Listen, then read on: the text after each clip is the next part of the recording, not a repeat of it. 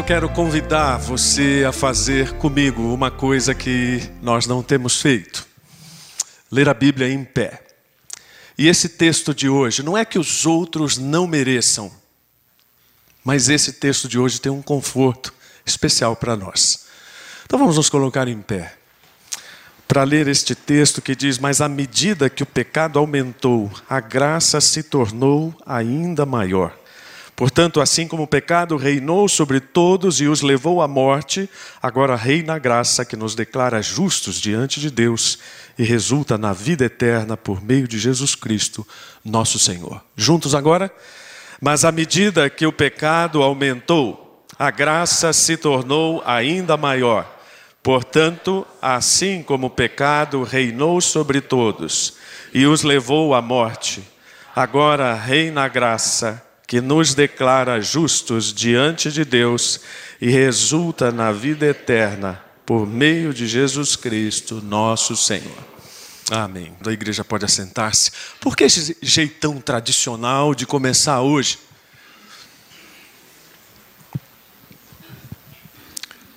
Para aquietar nosso coração, geralmente eu começo tão acelerado, não é? Para aquietar nosso coração e lembrar que esta é uma mensagem de profundo conforto para as nossas vidas. De profundo conforto para a gente que está sofrendo ainda com erros do passado, para a gente que está sentindo que a vida não funciona mesmo depois de ter feito a coisa certa, para a gente que está começando a pensar que talvez Deus não seja um cara tão legal assim.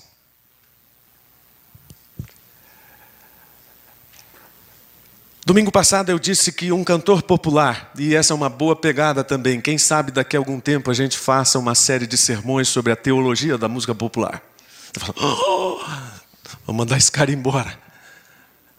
É, teologia da música popular, por exemplo, Chico César. Tem uma música que diz: Deus me proteja de mim.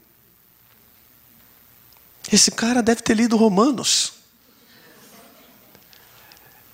Porque ele diz: Deus me proteja de mim e da maldade de gente boa, da bondade da pessoa ruim. Deus me governe, me guarde, me ilumine, me zele, e zele por mim.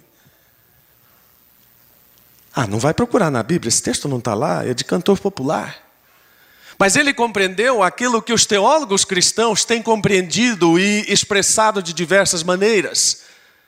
Chesterton, um pensamento, aliás, um pensador inglês, teólogo inglês, católico, do começo do século XX, viu uma enquete num jornal britânico perguntando qual o maior problema da humanidade.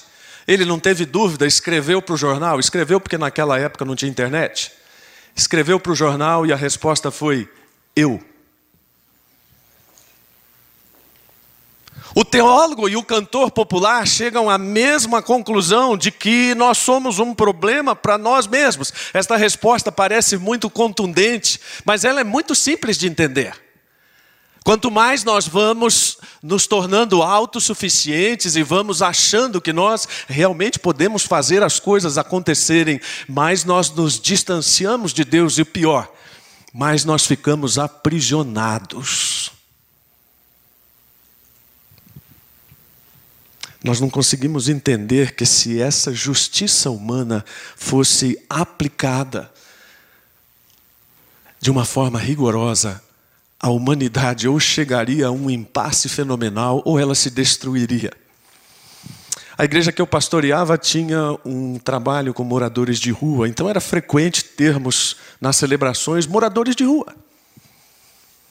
E num desses cultos, dois deles ouviram uma mensagem em que eu estava pregando sobre aquela coisa de não tratarmos tudo a ferro e fogo, não usarmos o dente, o olho por olho, dente por dente, explicando qual é a razão da lei de Talião. E eu dei um exemplo.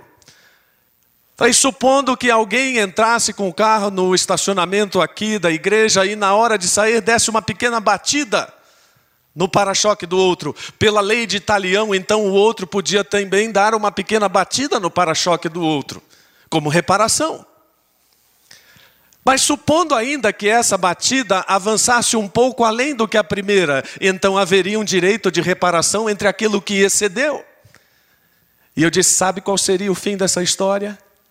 Dois carros destruídos. Os moradores de rua, dias depois, se envolveram numa briga entre os dois. E no meio da briga, um disse para Para, para, para, para. Você ouviu o que o pastor disse? Isso aqui não tem fim. É bom a gente parar. Eles entenderam a coisa, que a justiça humana vai até um ponto, mas há sempre uma linha de impasse intransponível. Uma das minhas obras favoritas é O Mercador de Veneza. Você está vendo aí uma foto desse filme, estrelado por Robert, Robert De Niro. Ah, o Patino, meu filho, agora, agora realmente vai ter um problema lá em casa. Não vou nem olhar para aquele lado. Aliás, irmãos, uh, os meus filhos tiveram uma diatribe lá em casa, diatribe assim, uma oposição depois de domingo. Uh, meu filho me criticou por usar a expressão demodé. A minha filha me defendeu dizendo, é só uma expressão francesa. Fiquei com a opinião dela. Alpatino, desculpa aí, filho. O momento chave dessa trama toda é quando uma dívida é levada ao tribunal. Mas o que prescrevia o contrato? A inadimplência possibilitaria ao credor arrancar o coração do devedor. Isso mesmo, literalmente. Por isso você vê o alpatino corrigido com a faca. E aquela situação de tensão parece que vai acabar da pior maneira possível quando a defesa diz: meritíssimo. O contrato reza, ou pelo menos é omisso em relação ao derramamento de sangue. Pode tirar o coração, mas não pode derramar uma gota de sangue.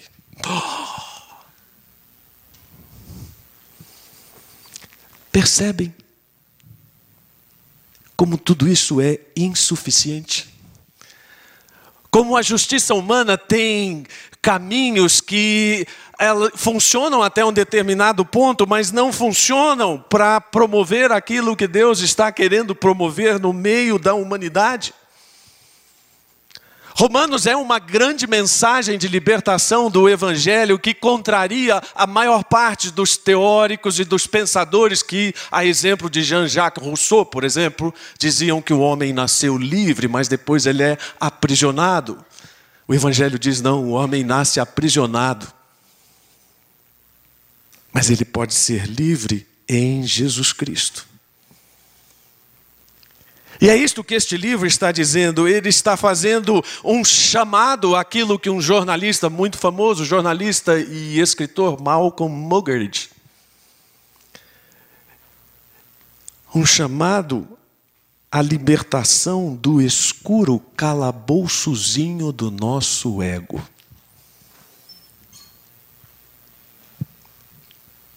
E por que que nós ficamos tão aprisionados? Porque nós não entendemos como é que Deus trabalha. Muita gente tem me procurado para dizer: olha, pastor, muito legal esse negócio de falar sobre o que Deus está fazendo.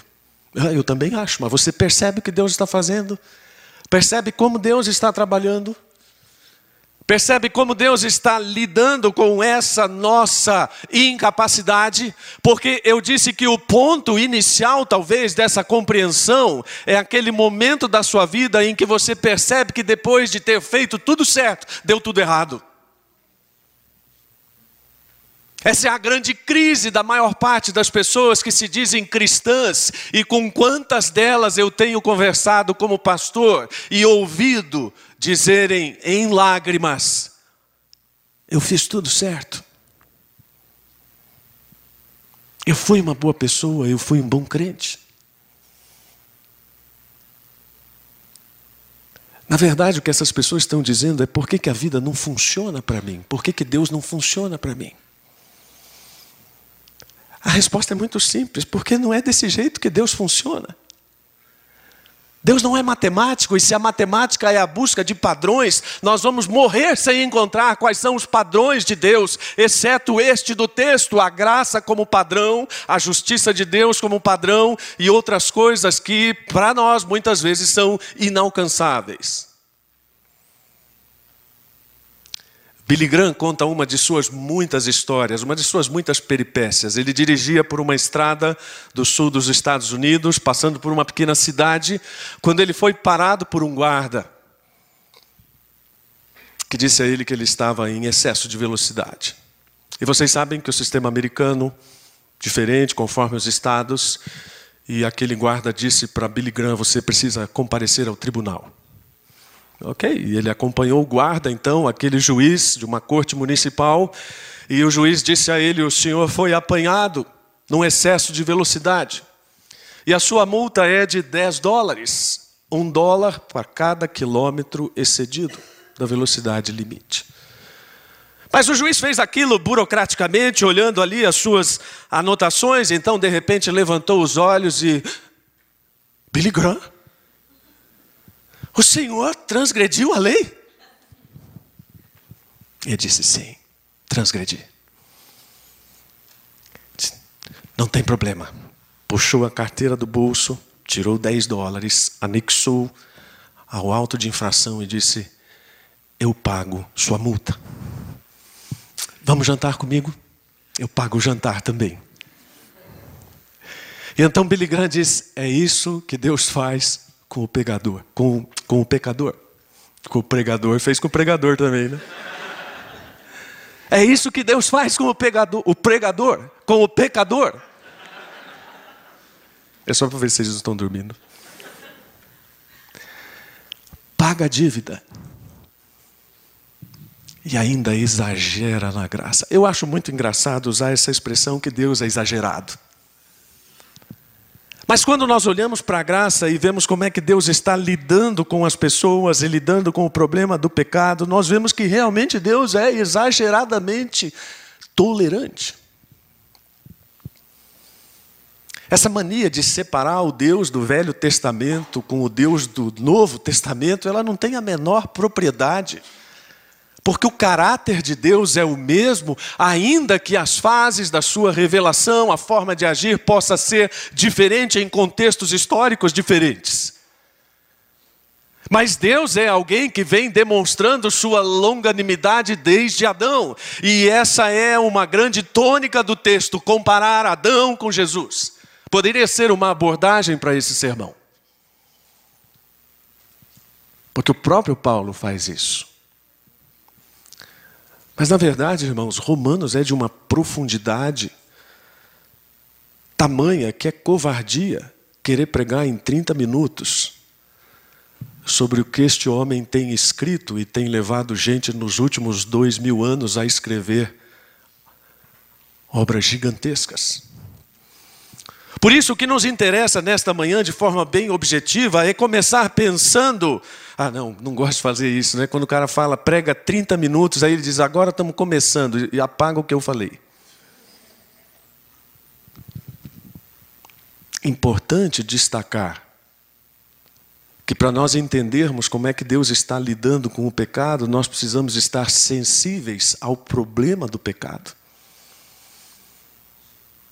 Ah, se você revirou na cadeira e falou, puxa vida, pastor, lá vem mais um daqueles sermões sobre pecado. Não, ok, não vamos falar sobre pecado. Vamos falar sobre uma coisa que todo mundo aqui entende: o custo do seu seguro de automóvel. Um dos mais altos no mundo. Porque no Brasil tem uma porção de gente bacana que adora pegar o seu carro e sair para passear com ele sem pedir autorização. E sabe o que acontece? Você paga mais caro por ele. Ah, mas não vamos chamar isso de pecado. É só gente que quer passear com um carrinho melhor. Vamos pensar em todos os impostos que a gente paga e naquelas pessoas igualmente bacanas que acham que podem pegar esse dinheiro e fazer uso dele para comprar casas em Miami, carros importados e tudo mais, às nossas custas. Não vamos chamar isso de pecado, é só um pessoal bacana que sabe o que é viver bem, à custa do trabalho dos outros.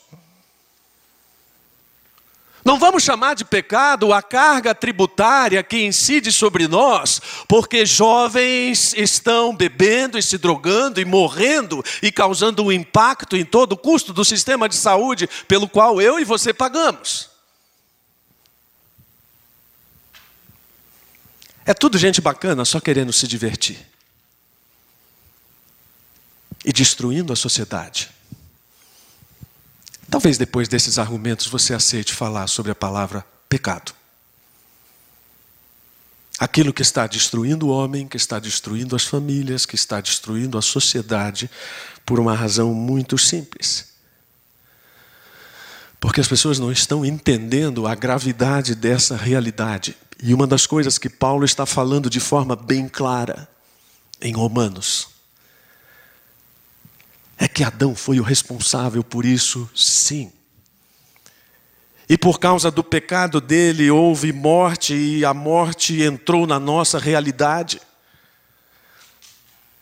E sabe, não é uma coisa que eu estou dizendo cada vez que eu vou a um velório celebrar uma cerimônia fúnebre. Onde as pessoas estão tristes, abaladas pela perda.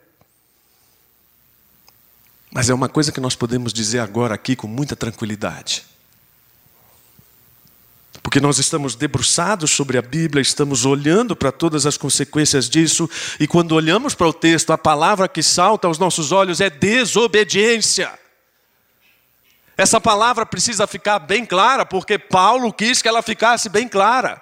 A desobediência de Adão causou a nossa desobediência. E isso tem a ver com tudo aquilo que nós estamos fazendo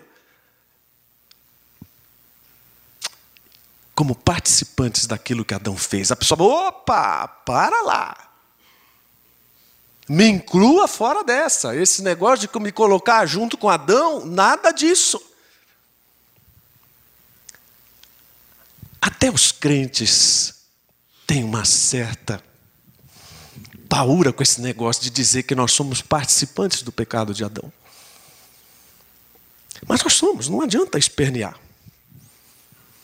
Cientificamente é mais do que comprovado que nós todos descendemos de um único ancestral. A boa ciência sabe disso. Cientificamente, nós sabemos também que, numa perspectiva sociológica, nenhum povo de cultura oriental tem dificuldade para entender o que acontece coletivamente e para se inserir nisso. Agora, nós ocidentais, nessa onda de individualismo, nós queremos estar separados de tudo e dizermos não temos nada a ver com isso. Aproveitando o gancho da política, é por isso que nós estamos onde estamos como país. Porque ninguém se sente parte, ninguém se sente responsável. Ninguém tem consideração por aquilo que os outros vão sofrer. Essa é uma questão sempre muito doída para mim. Porque lidando com pessoas que escolhem pecar, eu vejo como essas pessoas fazem outras pessoas sofrerem. E elas ou não se dão conta, ou não se importam com isso. Eu não ouvi, apesar de ter convivido bastante com o pastor Carlos Oswaldo, eu não o ouvi falando isso, mas me disseram que ele disse isso a jovens estudantes de teologia. Antes de pisarem fora da vontade de Deus, pensem bem em quem vai sofrer com isso.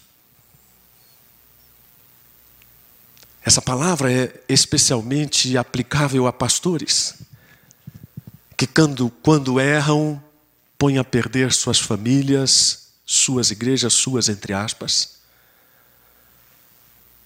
porque sinceramente não pensaram nas consequências do pecado. Mas nós precisamos olhar para essa realidade e, e, e, ter muito claro na Bíblia que o pecado é uma rebeldia contra Deus. Até o ano passado eu falava para alguns grupos que a igreja atendia comunitariamente e um deles da terceira idade.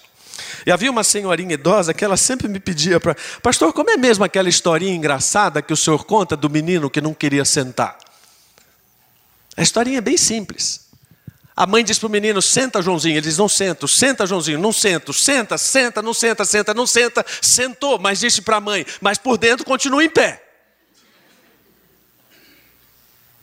Eu disse: esse é um exemplo clássico da nossa rebeldia contra Deus. Quando Deus diz para nós, senta, e nós dizemos, não sentamos, senta, não senta, senta, não senta, no final nós sentamos, mas dizemos para Ele, mas por dentro eu estou em pé. Então não entendemos o que é isso. Não sabemos que isso vai produzir para nós uma série de consequências.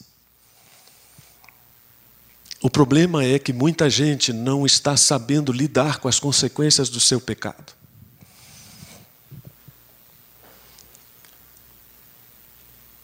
Eu confesso, irmãos, e os irmãos já sabem, eu aqui chorei pouco ainda, mas eu choro bastante choro aconselhando, choro pregando, choro celebrando casamentos. Vou celebrar um casamento já no final do ano. E eu já avisei, eu choro. Mas meu coração dói quando eu vejo uma pessoa sentada à frente da minha mesa, chorando pelos seus erros. E eu choro porque eu penso, poderia ser eu. E eu choro porque eu entendo a gravidade de tudo aquilo que ela está dizendo e de como o apóstolo Paulo está dizendo para a gente: cuidado, porque o pecado se tornou um padrão dominador. Esta semana, fazendo as minhas devocionais, eu esbarrei no texto de Gênesis, aquele texto tão manjado, não é? que Deus está falando a Caim. Aqueles textos que você olha e fala, olha, mas esse texto estava aqui. E Deus está dizendo a Caim: o pecado está à sua porta, à sua espera e deseja controlá-lo. Mas você é quem deve dominá-lo. Pastor Rubens Lopes, pastor por muitos anos aqui da Igreja Batista de Vila Mariana, em São Paulo, escreveu: No homem fazer o mal é um hábito, e hábito é como uma segunda natureza. Mas aí ele repara hábito, não, pecado é um instinto, porque é uma tendência primitiva, ao passo que o hábito é de formação secundária. Enquanto este supõe aprendizado, aquele se caracteriza pela perfeição imediata. Ou seja, nós estamos dominados por isso, mas o Evangelho nos oferece a possibilidade de não sermos aprisionados por isso. E a perspectiva que Paulo está apresentando em Romanos, e especialmente no capítulo 5, é que a nossa reconciliação, a nossa salvação, elas estão ligadas ao sacrifício de Cristo. E que esta é realmente a única forma de nós nos relacionarmos de forma adequada com Deus, ou de maneira adequada com Deus. Um pensador um outro pensador cristão diz: lá estão Adão e Cristo, como respectivos cabeças das duas eternidades. É como se estivéssemos apresentados a essas duas eternidades, podendo dizer: bom, então que ótimo que agora essa nova eternidade em Cristo me é apresentada, por causa de tudo aquilo que eu tenho sofrido por essa eternidade em Adão. Uma de destruição e a outra de restauração. Paulo chega então ao fim do seu argumento para dizer: a lei foi introduzida para que a transgressão fosse ressaltada, mas onde aumentou o pecado, transbordou a graça. Essa é a mensagem de conforto para essa manhã. Como eu disse no começo, você que está com aquela sensação de que a vida não está funcionando, você que está patinando no mesmo pecado, você que se sente incapaz diante de Deus, imerecedor de todas as coisas de Deus, ou mais grave, você que se sente insensível diante de tudo isso. Esse texto é uma paulada na nossa cabeça. E por causa de uma coisa que os advogados conhecem bem, a hierarquia das leis. O texto estabelece como é que Deus veio mostrar ao homem essa superposição das suas leis, e a gente pode entender isso muito facilmente. Lá em Santos, quem anda pela área portuária certamente vai ver alguns lugares muito interessantes que eu e minha esposa gostávamos de observar, de árvores que nascem em paredes de concreto. E vocês, como é que aquela árvore foi parar lá? Quem plantou? Ninguém plantou, óbvio. Mas uma pequena semente que cai numa fresta de uma laje de concreto é capaz de expandir-se, quebrar a laje e fazer a laje cair. E isso ilustra o que acontece em relação ao pecado e à graça, porque a graça é a semente que cai na laje de concreto, que abre a sua vida, que se torna árvore, que quebra a laje e derruba a laje. De forma que a lei da vida supera todas as leis da engenharia, de construção e até mesmo a lei da gravidade. Então existe sim uma força maior do que o pecado na nossa vida, existe sim uma força capaz de quebrar este ciclo do pecado. Uma força que me faz entender que o problema do pecado não é propriamente a lei, é isso que Paulo está dizendo, mas a maldade que existe em nós. E eu já estou quase terminando esta meditação, e pode ser que você ainda esteja esperneando no seu coração. Eu não sou tão mal quanto você diz. Eu não disse que você é mal. É a palavra que diz. Mas olha, eu sou tão mal quanto você. Não sei se já contei aqui aos irmãos, mas pouco tempo atrás batizei um menino de 10 anos com paralisia cerebral lá na igreja Nova Jerusalém, menino muito inteligente.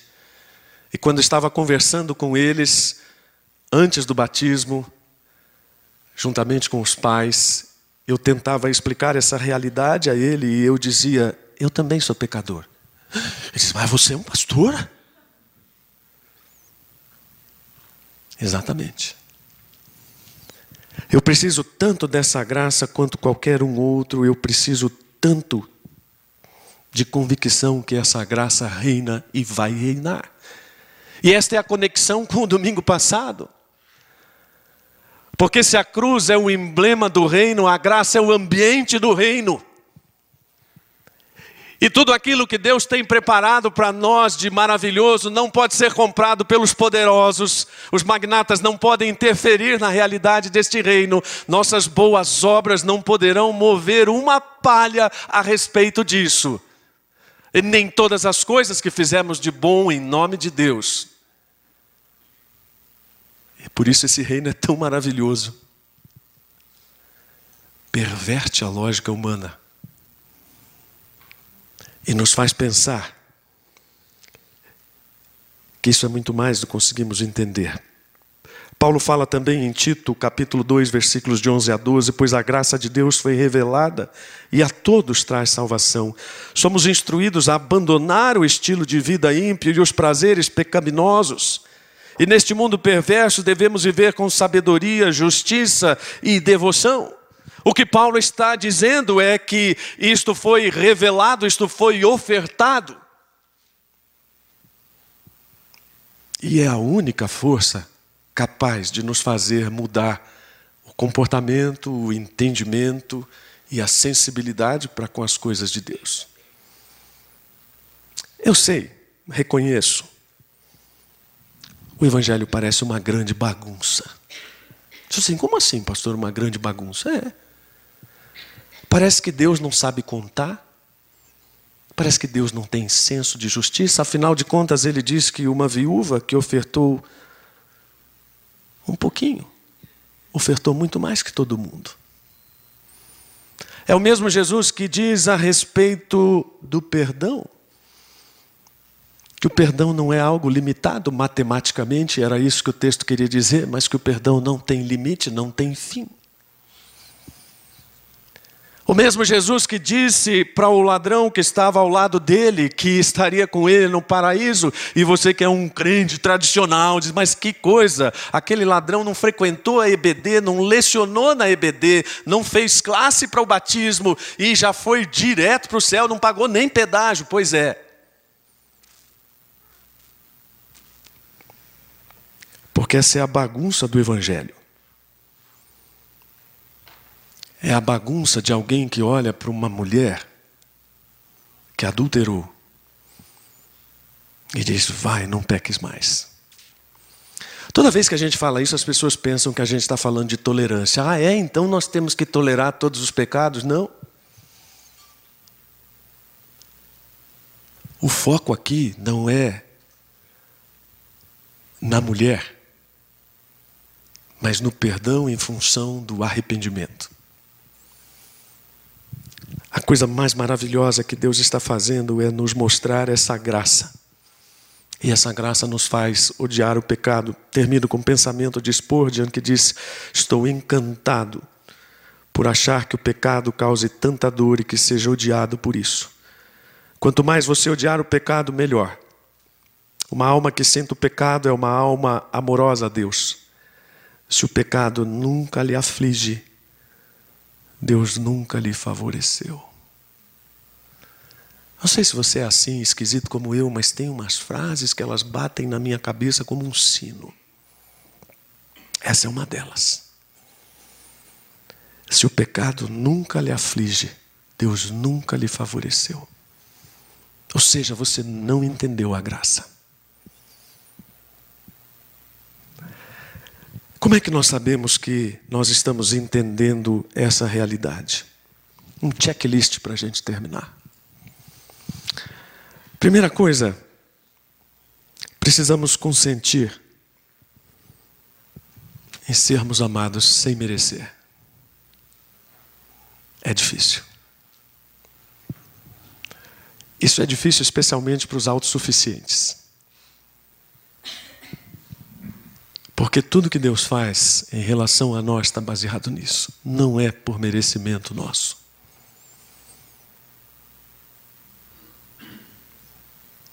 Lembrei de uma história agora. Uma mulher estava casada no segundo casamento. E o primeiro casamento foi uma experiência bem difícil. Um marido tão rígido, tão insensível, que tinha todo o regramento do que ela deveria fazer escrito. E por muitos anos ela viveu sobre aquele regramento, cumprindo todas aquelas coisas, cuidando da casa, cuidando das coisas dele. Mas então aquele marido morreu e ela contraiu novas núpcias com o segundo marido. E este segundo marido era muito diferente. Ele realmente a amava. E um dia, mexendo nas coisas, a mulher achou aquele papel com todas as regras do casamento, olhou para elas e disse: Engraçado, agora eu faço tudo isso, mas não por obrigação. Mas porque realmente eu o amo.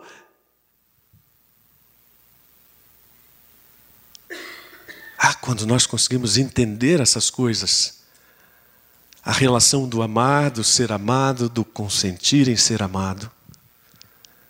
Nós começamos a entender o que Deus está fazendo. Segunda coisa, abandone toda a autossuficiência, dependa de Deus. O melhor momento da nossa vida é aquele em que nós descobrimos que Deus não depende de nós. Mas isso eu já sabia. Ah, é sabidão. Então, porque continua tentando empurrar Deus? Porque continua procurando em todos os manuais onde é que é o botão on-off do favor celestial?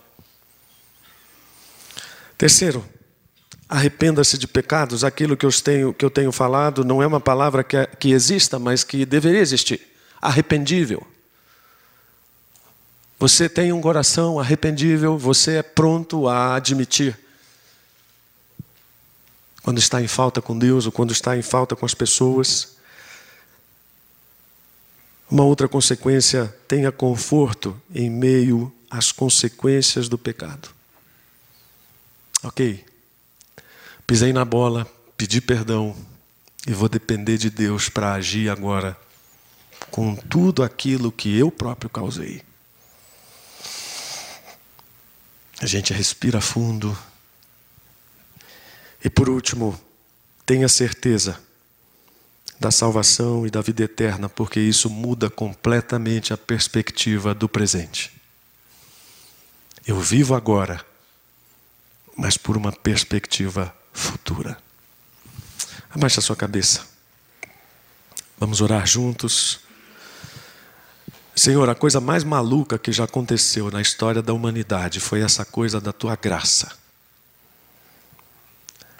A gente explica, a gente tenta falar de maneira simples, engraçada, complexa, mas a única coisa que fica é que realmente a gente não merece nada disso. E obrigado, porque mesmo assim, o Senhor continua lidando com o nosso pecado, oferecendo a graça de Cristo e fazendo do sacrifício de Cristo na cruz um meio para que nós sejamos libertos, justificados. Tira a carga daquelas pessoas que nesta manhã estão sobrecarregadas por causa da dureza do seu coração. De outras que estão sofrendo por causa dos erros que cometeram. De outras ainda que estão em conflito querendo fazer a tua vontade, mas fascinadas pelo pecado, sem condições de resistir a ele. Ajuda-nos a entender o custo de tudo isso. Até mesmo, ó Deus, em relação ao nosso país, nós estamos chegando num tempo de eleição onde seria tão bom que as pessoas entendessem que a tua vontade res resultaria num país melhor que a tua vontade resultaria em uma baita economia para todo mundo. Ajuda-nos a entendermos a tua vontade de forma bem prática. E obrigado por o Senhor ter falado ao nosso coração. Em nome de Jesus. Amém.